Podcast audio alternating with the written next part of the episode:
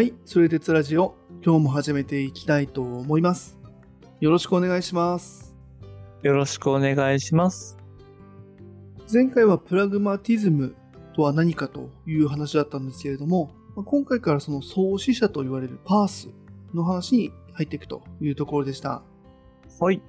でですね、あの、まあ、今兄貴が言ってくれたより創始者って言うんですけど、これ、まあ、何かっていうと、要は、そのパースさんが初めてそのプログラマティズムっていう言葉をですね、うん。この哲学の流れの中で使ったっていう話なんですよね。はいはいはいはい。うん。だから結構これはもう明確にパースさんのこの論文で、プログラマティズムっていう言葉が初めて使われたっていうのがもう残ってますと。で、じゃあなんで、そのね、そんなことをしなきゃいけなかったのかというか、そういうね、新しい言葉とか新しい哲学を、まあ、やんなきゃいけなかったんですかみたいな話なんですけど、で、前回はね、ちょっとこの南北戦争みたいなちょっと時代背景について触れたんですけど、今回ね、もうちょっとこのパースさんの、まあ、より個人的な、まあ、部分とかにフォーカスしながら、まあ、彼の考えたことをですね、ちょっと大掴みで伝えていきたいなというふうに思っておりますと。うんうんなんで、ちょっと最初はね、そのパースさんのちょっと生い立ちみたいなところからお伝えしていきたいんですけれども、でですね、彼が生まれたのがですね、えっと、1839年のアメリカですと。で、えっと、パースさんのね、お父さんがあの、数、ちょっと前回もお伝えしたんだけど、数学者で、で、この時代ですね、1800年代中頃ってなんかその数学の世界で結構ね、こう革命的と言われる発見がなんかいろいろ起きてたらしいんですよ。うん。そうなんだね。うんそう、なんか僕もちょっとあの、詳しく説明できないんですけど、なんかそれこそカオス理論とか、あと、非ユークリッド幾何学みたいな、まあ、でもこれも、それまでの数学とは全然違う世界を数学的に、なんだろう、考えるとか、技術するみたいなのがどんどん生まれてたらしいんですよね。はいはいはいはい。うん。ちょっと、僕も詳しくないんで、こんな話ができないんですけど。で、まあ、やっぱりこう、世の中って数学とかってやっぱそこに付随する科学技術っていうのが発達すると、やっぱりこう、世の中の捉え方が変わるんで、結構そこからですね、人々のやっぱ価値観とか世界観とか、さらにその上で哲学が変わっていくっていうのはやっぱ結構ね、起きてきてるんですよね。この人間の歴史の中において。うん。まあそれこそインターネットができるとか、スマホができるとか、そういう話に近いところあ、だよね。そうそうそう。だし、まあ、それこそね、その、天動説、地動説みたいな話もあるし、うんうんうんううん。ん。っていう中で、えっ、と、そのパースさんっていうのはまさにですね、この時代の流れみたいなところと、またその数学者のお父さんの教育っていうのを受けて、やっぱりこの世の中をどう捉えるかとか、今の時代、うんその変化の時代において、世の中っていうのをより正しく捉えるにはどうしたらいいかっていうことを多分ずっと考えてたんですよね。うんうんうんで、そういったきっかけから、ちょっと前回もお伝えした通り、そのデカルト以来の、やっぱり近代哲学のいろんなその前前提とか、うん。うん。あとその問題の設定とか解き方っていうのを、やっぱりこう根っこから批判することで、その17世紀なので、えっ、と、1600年後半ぐらいかな？が続いてたその西洋近代っていうのを、やっぱ全面的にこう考え直すっていうのを、こうやろうとした人なんですよね。うーん、そうなんだ。はいはい。うん。そういう流れの中でこの論文とかも書いてるんですけど、うんうん。ちょっとこれ余談だけれども、やっぱデカルトからパースが大体200年なんですね。その時代的な間で言うと。で、これ前回もした通り、パースからまあ現在がまあ約120、30年ぐらいかな？って考えると、この前回もちょっと触れましたけど、やっぱ500年続いたストア派ってやっぱすげえな、みたいな。うんうんうんうん。長いね。うん。そう。し逆に、やっぱりこの世の中の流れの速さっていうのが、まあ最近やっぱどんどん速くなってるねっていうのを感じるなっていうのはそう思ったんですけど、まあちょっとねそれはさておき、まあじゃあデカルト批判するっていうのはどういうことなのとか、まあこれまでもさ、デカルトを乗り越えてとかさ、まあカントにしてもヘーゲルにしても、とか、まあニーチェにしてもやっぱプロトン、プラトンを乗り越えてとかって言ってきたとは思うんですけど、うん。何をしたらその、なんだろうな、批判したとか乗り越えたって言えるのみたいな話だと思うんですよね。そうね。どの部分に引っかかったのかって話だよね、そうそうそうそうう。ん。で、じゃあ、やっぱそのパースさんが何をしたのかっていうことの前にちょっとデカルトの復習なんですけど、やっぱりね、こうデカルトといえば、こう、我を思うゆえに我ありみたいな言葉がね、うんうんあの、有名だし、うん、まあ、まさにそれでこう思想を表してるっていうのもあるんですけど、でこれが何だったかっていうと、その哲学的にはですね、その方法的会議って言うんですけど、うんうんその物事を正しく、その、なんだろうな、捉えるとか、よりテデカルトっぽく言うと、その明晰に捉えるみたいな言葉があったんですけど、その、要は、疑うことができない自己とか理性、その我っていうものなんだけど、そこから始めて世の中っていうのを捉えていくことで、まあ正しい世の中の理解とか、まあもっと言うと真理とか、まあそういうのに至ることができますよねっていうのが、そのざっくりしたデカルトの主張なんですよね。はいはいはい。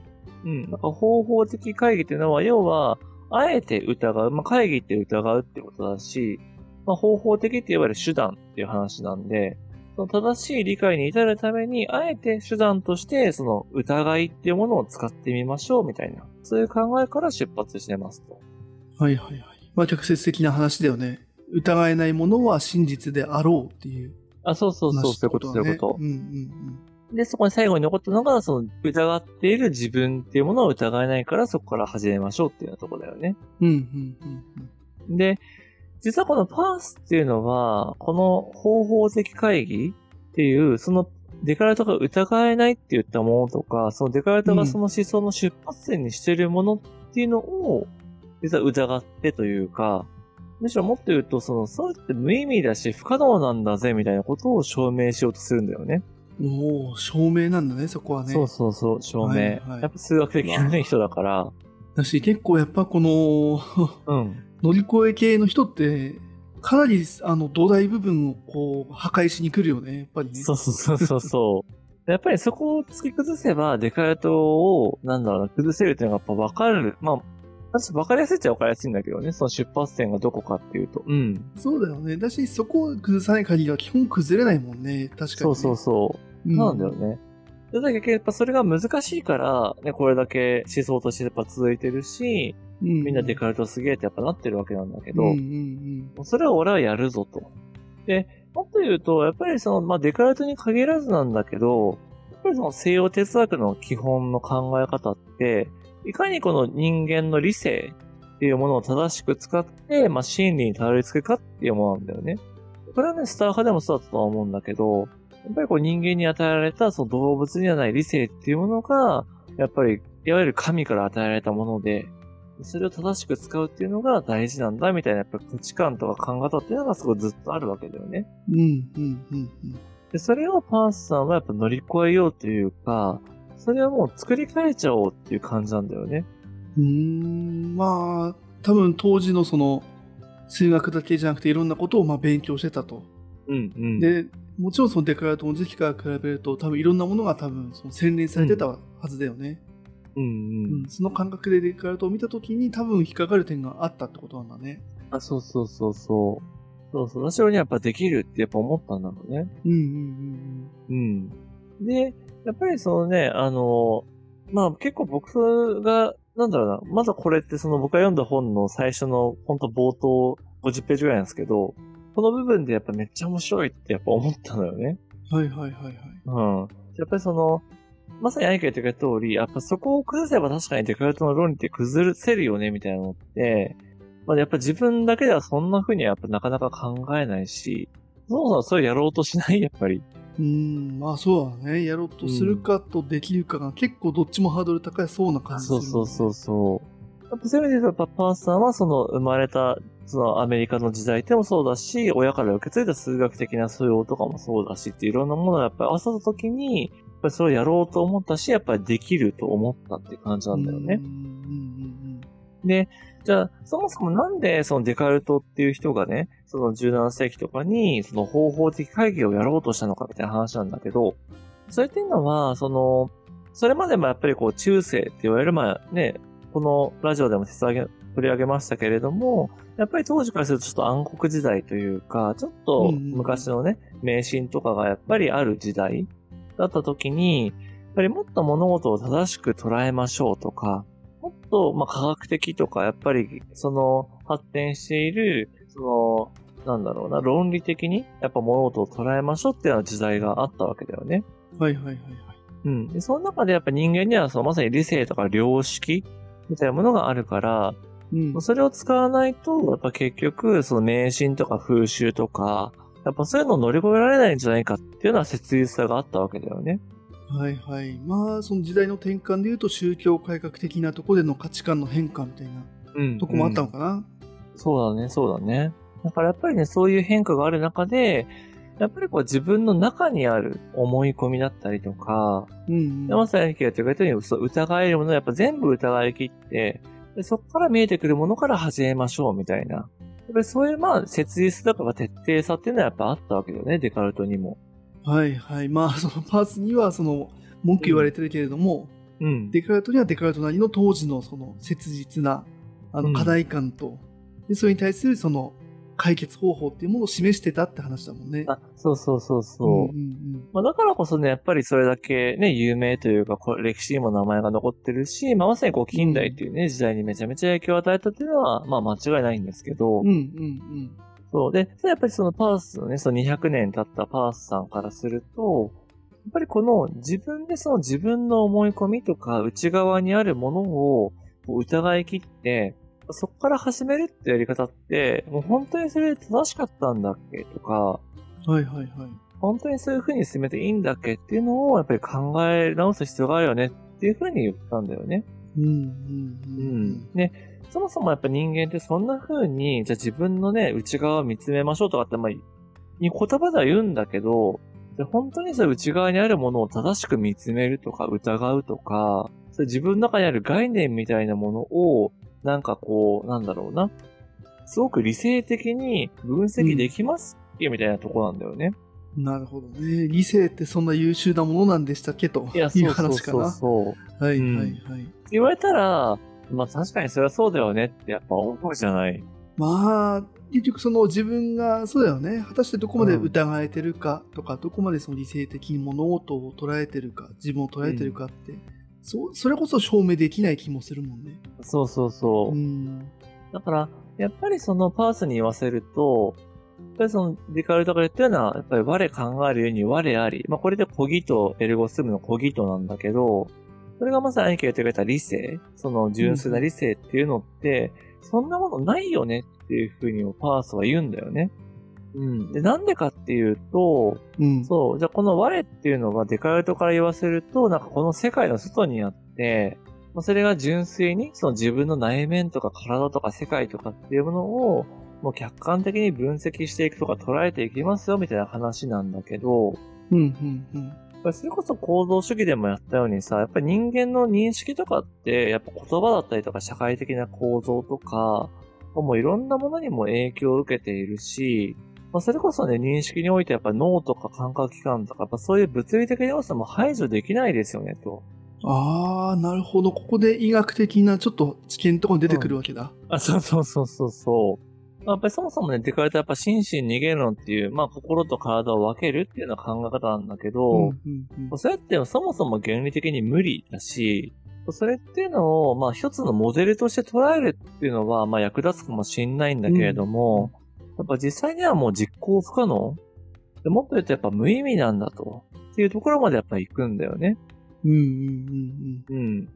やっぱりそういうふうに言われると、でも確かにそれもそうだなって思うんだよね。なんか例えばこう、ね、独立した我みたいなものが自分とは違うところにあって、うん。うん。なんかその純粋な我が、やっぱなんかその哲学的に物事を考えていくんだみたいなのって、なんかよくよく考えたらやっぱ不自然うーん、まあ、そうだよね。あのーうん。信じるしかない世界っぽい感じがするよね。そうやってあのーそうね、そうね。なんだな、その当時というか、まあ、パースにとってもその当時の、またデカルトから200年経ったうん。知見から言われると、うんうんそれもそうだってなっちゃうね。そうそうそうそうそう。そうなんですよ。だからやっぱりまあデカルト読んでるとデカルトすげえってやっぱ思うんだけど、うんうんうんパーサイムとは確かにそういうふうに乗り越えて、そこに確かに矛盾というか問題点ありそうだよねっていうふうになります。うんうんうん。で、じゃあそうなると、要は新しい出発点を立たなきゃいけないんだよね。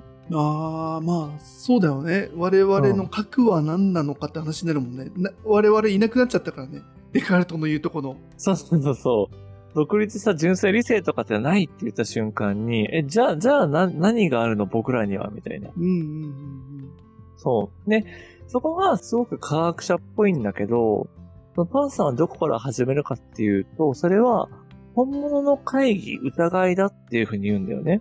うーん、哲学だね。本物の会議って。本物の会議。ベガレットは方法的会議を使ったんだけど、ファンさんは本物の会議があるっていうふうに言いますと。こっちの方が正しい会議だと。そうそうそうわ。新会議がね、ありますと。ーはいはいはい。でじゃあそれは何かっていうと、まあうんあくまでもさ、やっぱ僕らっていろんなね、その前提さっき言ったみたいに、まあ言葉もそうだし、社会もそうだし、まあそういういろんな仕組みの中で生きてるんだよね、と。うんうん。で、そのいろんな仕組みのあるっていう前提において、まあいくつかの疑いとか、その、まあ疑念みたいなものっていうのが生じたときに、やっぱりそれをフォータマだと、なんかなかなか生きづらいとか、なんかうまく過ごせないみたいなことっていうのがある。まあ要は支障が出てくるっていうことがあったときに、うーんと、ちょっと待ってね。えっと、んその疑念を放っておいたときそうだね、疑念をそのままにしておいたとき、うん。にすると生きづらい。はいはいはい。そう。まあ例えば、なんだろう、まあちょっとこれ例として適切かわかんないんだけど、うん。あの、例えば目の前に自動販売機がありますと。うん。で、その、お金を入れてさ、こうボタンを押した時に、飲み物が出ませんでしたってなった時に、うんうんうん。そこで僕らは初めて、あれって思うわけだよね。要は自販機っていうのはお金を入れてボタンを押したら、飲み物が出てくるものっていうふうに思ってるから、出てこないってことは何かあったんだろうと。うんうんで、じゃあ例えば、なんかこれ故障してんのかな？この自販機とかって思った時に、うん。うん。それも一つやっぱ疑いなわけだよね。うんうんうんうん。で、ただじゃあそれが他の人がトコトコトコってやってきて、同じようにお金を入れて同じように変えたとしたら、自販機は壊れてなかったんだと。うん。うんうんうん。例えば、じゃあ自分のもしかして入れたお金って偽物だったのかなとか、そもそも入れたと思ったけど入れてなかったんだっけとか、いや、お金足りなかったのかなとか、いろんな、まあ疑いとか疑問が出てくるわけだよね。うん、なるほど、なるほど。うん、うん、っていう風な感じで、その僕らは普段、自動販売機っていうのはお金を入れれば飲み物出てくる機械だっていう風に信じてるんだけど、その信じてるものが、ある種こう、うまくいかなくなった時に、それここに疑いっていうのが初めて出てきますと。はいはいはいはいはい。で、すると僕らはその疑いっていうのを解消しないと次に行けないというか、その疑いを解消するか、そもそも自販機っていうのはお金を入れたら飲み物が出てくる機械ではないっていう、その信じてる方を修正するか、どっちかっていうのを迫られるんだよね。ああ、確かに確かに。怖くてもう他の自販機で買えないもんね。あ、そうそうそうそう。うんうん。ってなっちゃうと、いや、そもそもやっぱりこの自販機がおかしかったなとか、自分の持ってたお金がおかしかったんだって、やっぱそっちをまずは疑いましょうとかってなるわけだよね。っていうような感じで、こういうふうに、その何か物事と向き合って、普段は仕組みの中で生きてるんだけど、うん。それがうまくいかなくなった時に、初めて疑いっていうのが出てきて、それを乗り越えるっていう必然性が人間に生じてくる。うんうんうんううん。ん。これを、そのパースっていうのは、その現場、現実での疑いっていうふうに言うし、その疑いこそが本当に疑うべき価値のある疑いなんだっていうふうに言うんだよね。ほうほう、なるほど。本物の疑いって話か。そうそうそう。はいはいはい。だからデカルトみたいに、その、なんか、すべてを疑って純粋な我にたどり着くとかっていうのっていうのは、現実に少しじゃないから、それっていうのはまあ偽物というか、無意味な疑いなんだと。なるほどね。はいうんはいはい。でもそもそも疑い生じてないじゃんっていう話になっちゃうってことだね。そうね、そうだから疑おうと思えば疑えるっていう、あれまさにまあ操作をしてるわけなんだけど、うんうんうん。で、そんなものに関わる必要っていうのは僕らはなくって、あくまでも生きてる中でとか、何かをやり遂げたいって思った時に、うまくいかなかったとか、うんうんうん。何かが違うってなった時に初めて、本物の疑い、本物の会議というのに出会うんだっていう感じなんだよね。だからね、そういう意味で言うとすごく実践的みたいな、なんか言葉の意味合いも感じるんじゃないかなとは思うんだけど、うん、そうだね。うんうんうん。あの、そなんだろう、主観性を排除した感じがするね。うん疑いっていう、その、うんと、挙動というかね、に対して。うんうんうんうん。そうね、まあ、主観性でもあったはいいんだけど、最初は。まあ、それは自分の中でだけでやっぱ完結させるんじゃなくって、うん。やっぱりあくまでも自分っていうのは、まあ、それこそ行動主義的な感じだけど、その社会とか言葉とかって中にもうすでに存在しているものだから、うん、うん、うん、そことその問題とかって切っても切り離せないよねってやっぱ考え方があるんだよね。うん、うん、うん、うん。そう。で、こんな風にその行動するとか実践みたいなことが、実はギリシア語でプラグマって呼ばれていて、ほう、あ、ギリシャ語なんだ。はいはい。そう、もともとギリシャ語でプラグマっていう言葉があるんだけど、そういう風に行動を通じて自分の要は疑いに気づいてそれを変えていくみたいなこの考え方っていうのに対して、そのギリシャ語のプラグマってなってて、プラグマティズムっていう風な言葉になったみたいな、へえ、あ、そうなんだね。うん。そういう。いうなんか流れがあるんですよね。うん、うん、うん、そう。なので、やっぱりそのプラグマティズムで大事なのって、何かを信じてるとか信念、それは自分が信じようと思って信じてるものもあれば、もう本当に無意識のうちに信じさせられているというか、もうそういう構造に生きちゃってるっていうものもあるんだけど、うん。はいはい。でそこに対して疑いが生じて、でその疑いを晴らすか、信じてるものを変えるかっていう、どっちかの行動が起きる。で、この3つのセットを、あの、通じて、要はより正しいものとか、より、まあ、もっと言うと真理みたいなものっていうのを見出していこうぜみたいな、そういう風な考え方が結構核にあるんだよね。うーん、なるほど。なんか、イメージだけどな、やっぱ科学者というかさ、うん。そっち系の人たちの実験とかさ、うんうん。そういうのになんか通じる感じがするよね。そうね。まあ、通じるっていうか、もしかしたらもう本当にこのパースの考え方が結構科学界のスタンダードになってたんじゃないかぐらいの多分感じなんだと思うんだけど、むしろ。むしろ、うん。はいはいはい。まあ、もともとはもちろんその観察するとかさ、その仮説を立ててそれを乗り越えていくみたいな話はあったとは思うんだけど、それをちゃんとこう哲学的にというか、まあ科学哲学みたいな言葉もあるぐらいだから、そう、そういう風に、そもそも我々がやってることってなんだっけとか、学問的な営みってなんだっけみたいな、そういうところにこう基礎を与えてくれるような考え方だと思うんだよね。ああ、なるほどなるほど。そのもう、いわん。ゆる方法論だったりとか実践としては、そういうその研究方法とか実験方法、その仮説、し思考みたいなものがうん。やってたかもしれないんだけれども、それをきちんと言語化して体,、まあ、体系化というか、ある程度こう、うん。示した、抽象化したみたいなとこのスタートの人かもしれないって話なんだね。あそこまで。そうそうそうそうそう。そう。で、かつそれをちゃんとデカルトみたいな、やっぱりこの西洋哲学の主流と呼ばれる人と比較して、我々の考えっていうのはこういうふうに違うんだとか、こういうふうにより優れてるんだっていうのをちゃんと説明しようとしたっていうところが、そのやっぱ哲学の流れとして大きな意味を持ってるんだよね。うん、うん、うん、うん。うん。うんでも結構やっぱこういうのってあるなと思っててさ、うん。例えばなん、なんだろうな。意外と常識を疑いとかも多分そうなんだよね。要は常識って僕らが普段無意識のうちに従っている信念とか信じていることなんだけど、うん、うん。やっぱり常識が通用しない場面が出てくる。まあそれこそね、海外に行くとかって分かりやすいと思うんだけど、っていう時に、じゃあやっぱりその自分の、なんだ、常識、例えばなんだろうな。まあ挨拶、まあよくあるのはさ、例えば挨拶っていうのはお辞儀をするもんだっていう時に、いやいや握手でしょとかハグでしょとかってなった時に、やっぱりその、いや、挨拶はお辞儀をするものだっていう自分の常識とか信念に取られちゃったら、やっぱりそれっていうのは、真実ではないというか、生きていく上ではやっぱり良くないわけだよね。うん、うん、うん。なるほど、なるほど。うんそこに何かその、持てたとしてね、その挨拶の真偽みたいなものがあった時に、あ、そうそうそうそう。はいはいはい。あったとして、やっぱそこじゃなくて、むしろ挨拶っていうのは、お互いの、やっぱり気持ちを伝え合うものだとか、で、あくまでもその、お辞儀とか握手とかハグっていうのは手段であって、うん、うん。そこは真実ではないとかっていうふうなことが新たな信念になって、よりその人の挨拶感っていうのが、まあ、ブラッシュアップされるわけだよね。そういうのが、こう、いろんな領域であるよねっていうような感じかな。なるほど、なるほど、なるほど。そのいろんな、そうかそうか、レイヤーだったり、領域であるという話か。そうそうそうそうそう。んんんなんかそういうのある？なんか兄貴の中でもさ、なんだ、自分の中の常識がアップデートされましたみたいな。これ雑談会で話した方がいいかもしれないけど、あの、うん。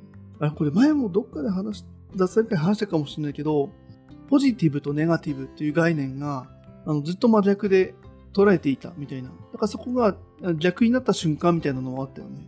はいはいはいはい。うん。あれちゃんと聞いてないかも。ちょっとまたね、それも、ぜひね、うん雑談会とかでも聞きたいけど。そう、でもさその中にさ、やっぱ自分が思ってたけど、実は違ったかもみたいな、やっぱことって日々日々起こるわけだよね。そのいろんな人にとって。うん。でもまさにそうだよね。自分が思ってたその言葉の定義が、うなんか通用しないぞ、みたいなことがあった時に、うんうん実はそれ違かったんだっていうね、話だよね。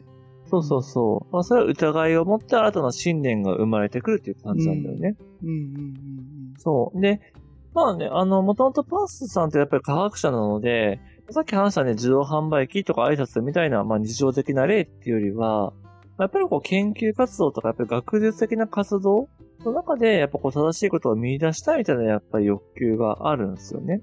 でさっき兄が言ってくれた通り、このプラグマティズムっていうのも、その大元としては、やっぱりその、やっぱり学問とか研究みたいな文脈にやっぱ近くって、うん。やっぱり、まあいろんなその信念っていうかまあ、学問の世界で言ったらなんだろうな、まさにその仮説というか、学術的な真実だよね。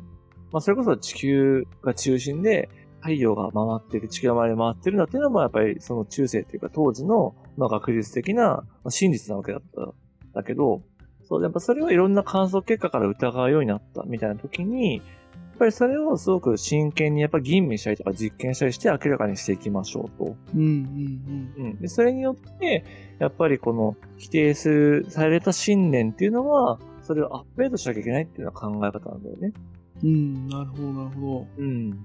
だし、なんかそうだね、これは全然わかんないけれども、うんその学問のとこ、まあ、いろんな学問やってたとか、ね、親もその、多分数学者みたいな話からすると、もしかするとその、今でもあるのかもしれないけどさ、自分の学説だよね。うん。とか論文が正しいってことを結構その証明するとか証明できるとか、はいはいはい。人に納得させるとかっていうところの方法論みたいなものがうん、もしかすると今よりもうちょっとこうなんだろうなパワーゲーム感があるというか、はいはいはいはい、あのはい。洗練されてなかったのかもしれないよね。なんか声が大きいとか権威があるとかさなんかそんなのでまかり通っちゃってクソって思う部分がもしかしたらパースはあったのかもしれないよねってちょっと思った。はいはい、確かにね。そうだったかもしれない。やっぱり結構ね、若くしてみたいな感じで、やっぱりこのプログラマリズムっていうのを発想して広めたようとしたみたいなのがなんか結構あって、はいはいはい。うん。まあ、それで言うと多分30とか40なんだけど、やっぱりまあ学問の世界で言うとやっぱり若手みたいな。若手でやっぱり自分たちがもっとどうしたら主流になれるのかとか、そういうのもあったかもしれないね。まあだからやっぱりそのね、パースにとってやっぱ大事っていうのは、やっぱりデカラルトまで目指したような、その唯一のね、絶対の我みたいな基準からうん世の中を捉えていくんだみたいな。そういうのことじゃなくって、うんやっぱりこういろんな心理のネットワーク、それから常識っていうのもやっぱりね、日本人の常識もあれば、例えばアメリカ人の常識もあるみたいな。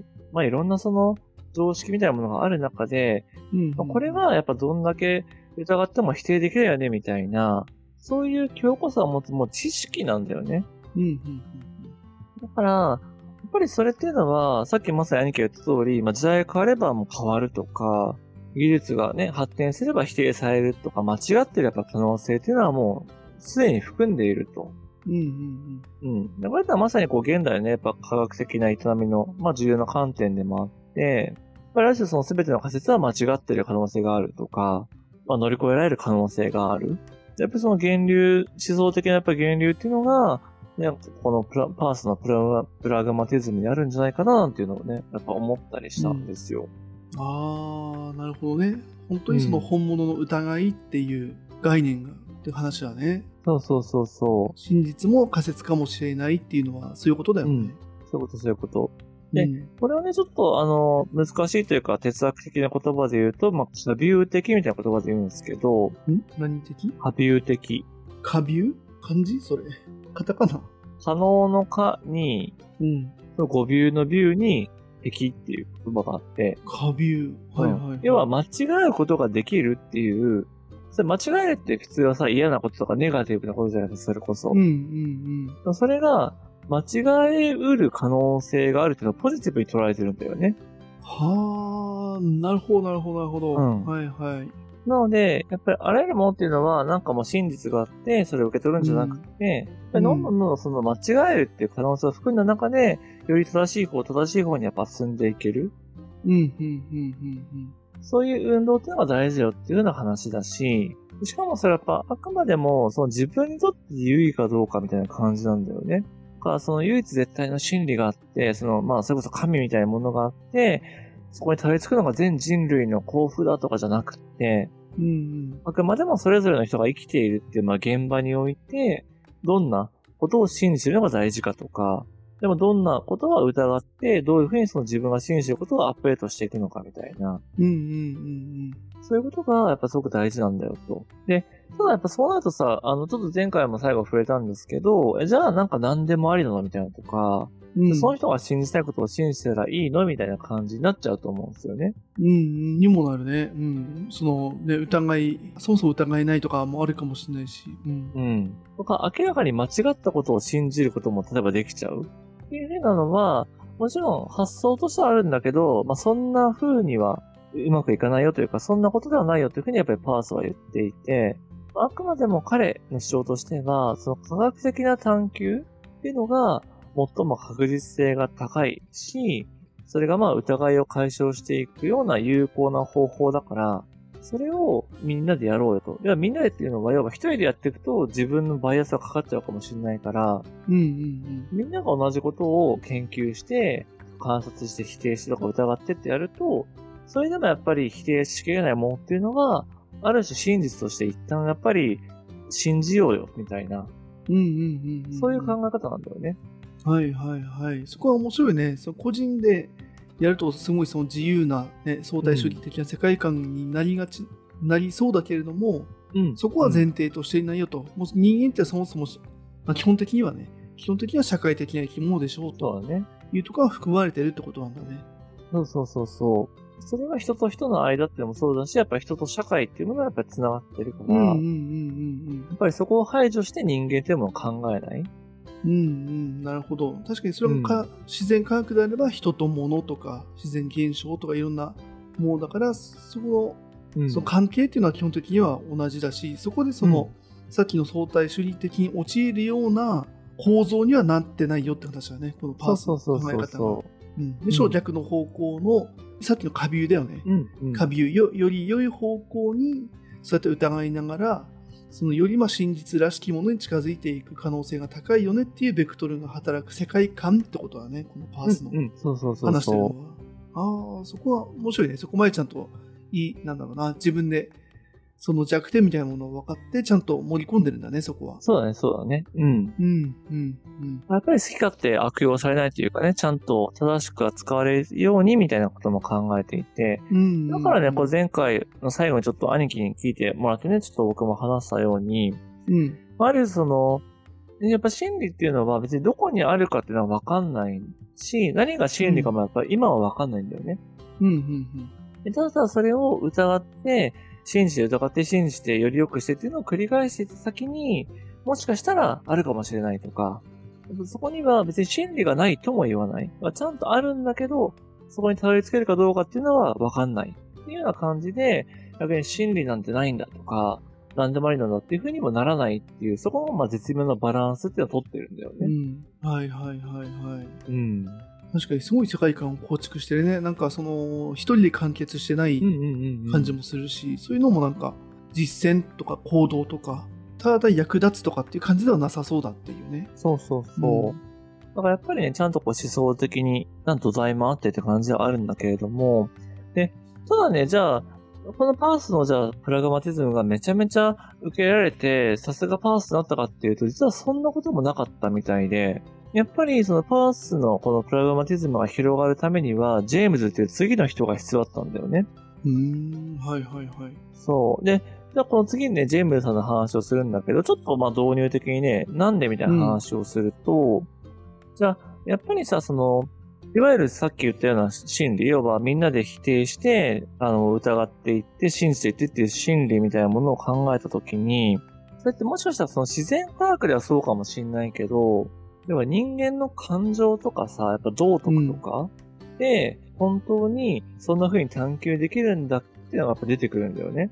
うん。やっぱそうしないとやっぱ結局全体主義みたいな、要は、なんだろうな、どっかに一つの理想の道徳があって、それに従うのが善だってなったら、結局ね、その、なんだろうな、その文化的な差とかっていうのを全部排除したことになっちゃうじゃないうん、うん、うん、うん、うん。うん。だし、そうだよね。形がな本当にないものだよね。あそうそうそうそ自然現象、風とかさ、空気とかですらないというか。う。そうだね。ちょっと人間に属するものとか、その人文科学的なもの？うんうんうんっていうのも、やっぱ同じようにできるんでしたっけ？みたいなやっぱり言葉は疑問として残るんだよね。うん。なるほど。まあ確かにね。多分現代の科学だとその辺って正義ってものは多分、ちゃんとは多分ね、あの、観測されてないはずだしね。いつかできるのかもしれないけどね。そうそうそうそう。そうね。そこ面白くって、やっぱ正義論みたいなのがすごく面白くって、これも現代哲学のすごい一個のテーマなんだけど、はいはい。やっぱりその法のもとの自由とか法のに基づいた正義みたいな感じで、要は国家が定めた法律っていうのが正義なんだみたいな話もあれば、でも自然法みたいに国家を超えた正しさもあるよねみたいな感じで、そもそも正しさの軸はやっぱどこに置くかとかっていうのもあるんだよね。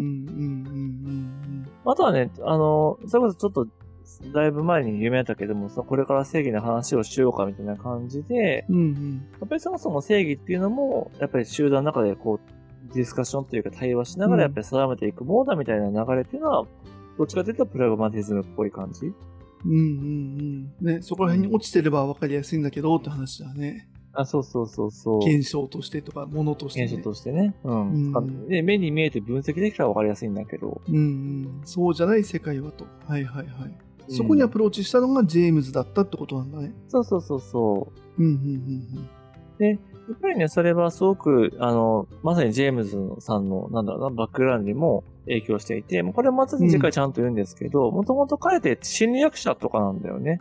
うん。ああ、これまた、ファーストは対照的な。はいはいそうそうそうそう。で、ただ結構もともとパースさんとは仲良しというか友人同士だったらしいんだけど、ただそういうある種友人なパースさんが作ったプラズガマティズムっていうものを、まあ、ちゃんと建設的に批判しつつ、うんうんうん。まあ、それを発展させて、やっぱこう世の中に広がる土台を作ったみたいな。そう、感情はやっぱつながりがあるので、でこのパースさんの話と次にね、ジェームさんの話を通じて、あ、プラガマティズムってそんな風な考え方なのねっていうのをね、より一段深めて、ちょっとお伝えしていきたいなっていう感じですね。おおはいはいはい。なるほど。今回いろいろね、例え話みたいなのをしたけれども、うん。やっぱその、このパースの話を理解するのの例えって、やっぱりその、正義とかさ、感情みたいなもの、そっちの方がやっぱ分かりやすいなって部分もあったから、うん。うん。このジェームズ、さっきですね、やっぱこの人が広めたみたいな話だったけど、やっぱり人間の感覚としては近、なんだろうな、理解しやすいのかもしれないね。感情的にかな。そうだね、そうだね。逆に、なんだろうな、やっぱりその、確かに物理的な、じゃあ例えば、その世界で一番硬いものは何かとかは、多分、研究とか探求でいけるんだよね。うんうんうんうん。でもやっぱり世界で一番尊いものは何かって言われたら、それは多分無理なんだよね。こう探求とかで、探求とか研究では。はいはい。まあ、うん。そうだよね。確かに、まあ、意識しなくても馴染みがあるのはそっち、尊いものとか、生き方とか、ね、そうそうそう辛いとか、嬉しいとか、そういう話になってくるよね、みたいなとこだもんうね。ん、そうだね。私やっぱそっちの方がやっぱ価値観とかね、人間のやっぱりこう生きるというものにつながってくるから、うんうんうんうん。逆に、やっぱりこうジェームズさんがいたとか、ジェームズさんがそうやって発展させたことで、プログラマティズムがすごく哲学っぽくなったというか、ああ、はいはいはい。うん。そういう話もあるんだよね。うんうんうん。なるほどなるほど。今、今回話してくれたような内容っていうのも、このジェームズがいたからブラッシュアップされて、こういった形で残ってる部分もあるだろうみたいな感じなのかな。そうそうそうそう。うん。すごいね。じゃあ、まあ、創始者は本当は、この二人みたいな感じなのかな。そうだね。うん。なんかほんと、生みの親と育ての親みたいな感じで、はいはい、はい。まあ結構もう二人が、なんだろうな、こう創始者というか、やっぱり作った考え方だよみたいな感じが強いかな。はいはい。なるほどなるほど。うんじゃあ次回ちょっとこのジェームズですね。そうですね。えー、なんかパースでもすごい面白かったけれども、まあより多分身近になるみたいな感じなのかな。うちらからする素人、そうだね。と。か、よりちょっと抽象度の高いことを考えるようになるみたいな感じかな。はいはいはい。あ、なるほどね。まあ ある意味。より哲学チックになっていくみたいな話。そうそうそうそう。はいはいはい。だから逆に言うと、やっぱデカルトをね、否定して、要は出発点を働きさせましたと。で、その出発点から考えたときに、パースはまずその科学とか、ね、学問的な知識とかっていうところの領域でいろんなことを考えたんだけど、うんうんうん。まあ、さらにそのジェームズはそういう道徳とか人間のやっぱり価値観とかっていうところまで広げて考えてるから、その時にやっぱり捉え方とか、そこの考え方がやっぱ全然違うんだよね。これまでの哲学の流れと。そういうのをね、ちょっとぜひ、なんだろうな、聞いていただけると多分面白いと思うし、なんか、情報詰め詰めで、ちょっとね、聞く、なんか聞いていただいてる方も大変かもしれないんですけど、うんうんうん。ちょっと今回とね、次回を合わせて聞いていただけると結構、うんなんだろうな、あ、そういうことかってなると思うんで、最近学び始めて今すごいハマりつつある感じなんで、うんうんうんううんん。ちょっとそうですね。じゃあ次回も引き続き、この、まあ、パースが生んで、次にどうジムが育てたかっていうところをより見ていきたいと思いますんで、引き続き楽しんでいきたいと思います。では次回もよろしくお願いします。よろしくお願いします。えー今回もありがとうございました。